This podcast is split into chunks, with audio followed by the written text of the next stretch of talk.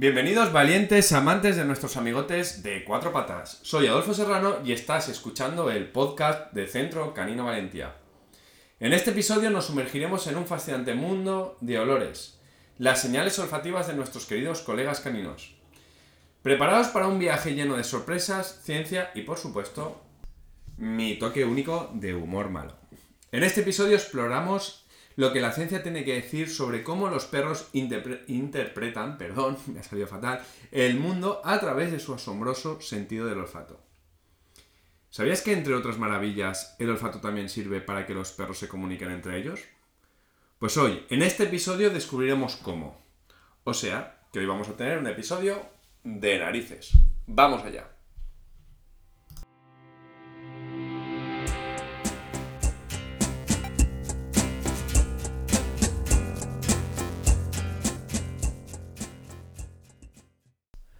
Vamos a sumergirnos en este emocionante tema empezando por dar un vistazo a lo que las narices caninas pueden hacer. ¿Sabías que los perros pueden detectar olores en concentraciones de hasta 100.000 veces más bajas que nosotros? Eso básicamente es como encontrar una hoja en un pájaro, pero con el olor. Para nosotros, para ellos no, ellos lo tienen fácil. ¿Verdad que son increíbles? Y ahora viene la pregunta del millón. Bueno, no sé si es la del millón, pero por lo menos es la que yo me hago. ¿Por qué los perros, si huelen entre 10.000 y 100.000 veces más que nosotros, tienen que ir hasta el culo del otro perro para olerlo? Curioso, ¿verdad? No había otro sitio que oler, que conocer, que el culo del otro perro. Pues a eso vamos. Muchas veces habrás oído decir que es su tarjeta de presentación, esto de que los perros se vuelan entre ellos el trasero. Es curioso, ¿verdad? Pero sí, así es. En esta tarjeta el perro está recibiendo multitud de información del otro perro. En un artículo de la BBC se demuestra que están indagando desde el género, yo para esto me iría a otra parte, pero bueno, cada uno, también están indagando lo que ha comido, pero lo más interesante que hay en este artículo y lo que más nos interesa a nosotros es que están recibiendo información del estado emocional del otro perro. Exacto. ¿Verdad que esto te ha sonado un poco raro? O sea, que te vuelo el culo y sé si estás feliz o si estás triste. Vamos, ni por asomo se me ocurre a mí hacer trabajo de campo sobre esto.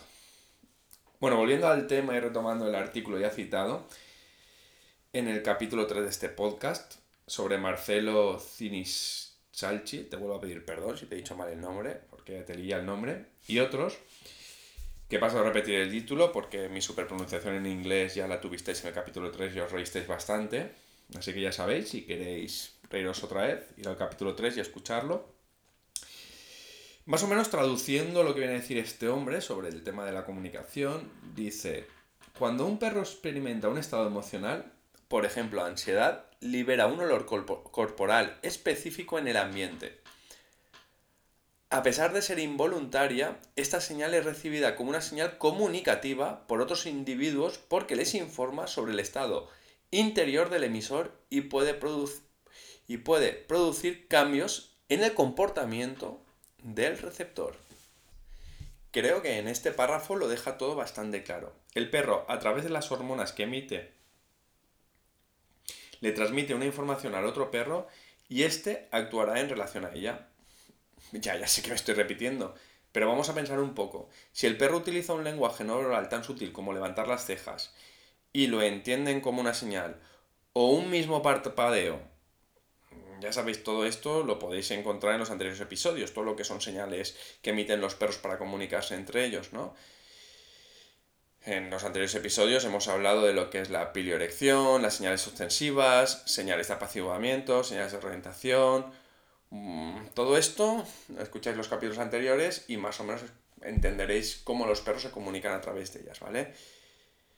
Bueno, volviendo, ya si estas señales le añadimos al parpadeo, al no sé, a levantar las cejas. Imaginaros señales tan sutiles, ¿no? Eh, como un levantar las cejas. Pues si a esto le unimos que también pueden oler las hormonas que generan ese estrés y sobre todo le unimos que vosotros lleváis una correa hiper mega tensa y que le transmitís también información a través de eso, ¿Qué creéis que el perro siente cuando paseáis con él? Bingo. Yo sé que esto es difícil. Hablo de dueños con problemas en los paseos, es obvio. Los perros que van bien, pues relajaditos en la calle, que sinceramente veo pocos, pero sí que los hay, ¿vale? Pues en este cúmulo no entran, en este cúmulo, en este grupo, mejor dicho, perdón por lo de cúmulo, ¿vale? Pero si tú vas con inseguridad por la calle y nerviosismo, tanto tu lenguaje no verbal y tus hormonas no te están ayudando a que el paseo sea mejor. Así que sabiendo que es tremendamente difícil lo que estoy pidiendo, debes de relajarte. Para ello utiliza elementos que te pueden ayudar a estar más seguro, como puede ser el caso de necesidad del uso de un bozal.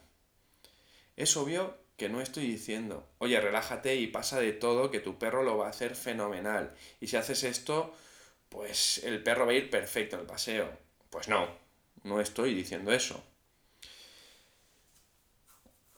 Pero sí que estoy diciendo que el hecho de que, obviamente, por las experiencias que has tenido, porque el perro que no haya parado de estirar, porque has tenido muchísimos problemas, porque vas nervioso por la calle, porque obviamente tu experiencia personal te ha llevado a esto, ¿vale? Esto es un hándicap que no te va a ayudar en el paseo. Muchas veces cuando vas a un centro y piensas, ostras, aquí me sale bien, pero en la calle me está costando la vida.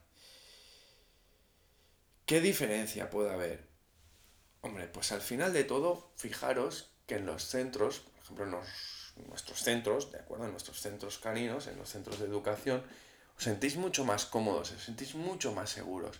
Y esa seguridad que os damos nosotros cuando estamos junto a vosotros, sois la que le transmitís a los perros. Y esto hace que funcione mil veces mejor. Sí, sé que es entre otros motivos y que hay muchos más factores. Por ejemplo, que estemos nosotros delante es un factor muy importante, que el perro viene a trabajar es otro factor muy importante, ¿vale? Esto ya sabéis que en las clases, los que están conmigo, lo hablamos muchísimo, ¿vale? Pero uno de los factores es esto, la seguridad que os transmitimos. Y esa seguridad es la que vosotros os tenéis que llevar a la calle, ¿vale? Esa seguridad de, bueno, voy a intentar hacerlo tranquilo porque estoy transmitiendo ya al perro que tenemos que ir nerviosos, que es una situación insegura, que no me mola que se acerque otro perro y estoy ayudando a que él mismo active, ¿vale?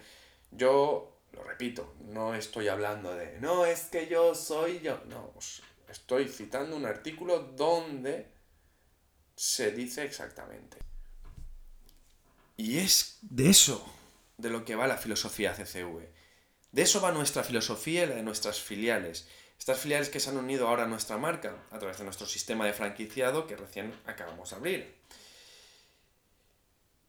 De que seáis vosotros los que aprendáis. Los que acabéis teniendo ese lenguaje, esa seguridad, esos conocimientos que os llevarán realmente a disfrutar muchísimo de vuestro perro. Así que ya sabéis, mis valientes, que no desistís a pasear y educáis a vuestro perro, para poder disfrutar del paseo, os ponéis este podcast y unos auriculares y escucháis mi voz serena y tranquila, suave, y que os acompañe así a relajaros. Y hablando del paseo, una de las preguntas más frecuentes que me soléis hacer es, ¿pero el perro debe de oler en el paseo?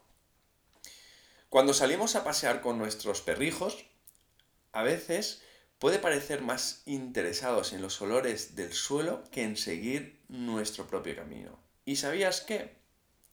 Eso es completamente normal. Y de hecho, es crucial para ellos. Para nuestros compañeros, el mundo se abre a través de su nariz. Cada póster, cada árbol, cada esquina está llena de historias olfativas. Cuando un perro olfatea, está leyendo un libro de olores que contienen información sobre otros perros, animales, personas e incluso el entorno. Al permitirles olfatear durante el paseo, les damos la oportunidad de explorar y comprender el mundo que les rodea. Es su forma de conectarse con la historia del lugar y conocer a otros seres vivos aunque solo sea a través de un rastro de su olor. Además, el olfateo Es una fuente de enriquecimiento mental. Enriquecimiento, que mal me ha salido. Enriquecimiento mental. Obviamente para los perros. Lo que les puede ayudar a prevenir tanto el aburrimiento como el estrés. Súper interesante, ¿verdad? Si no les dejamos olfatear, no prevenimos ni el aburrimiento ni el estrés.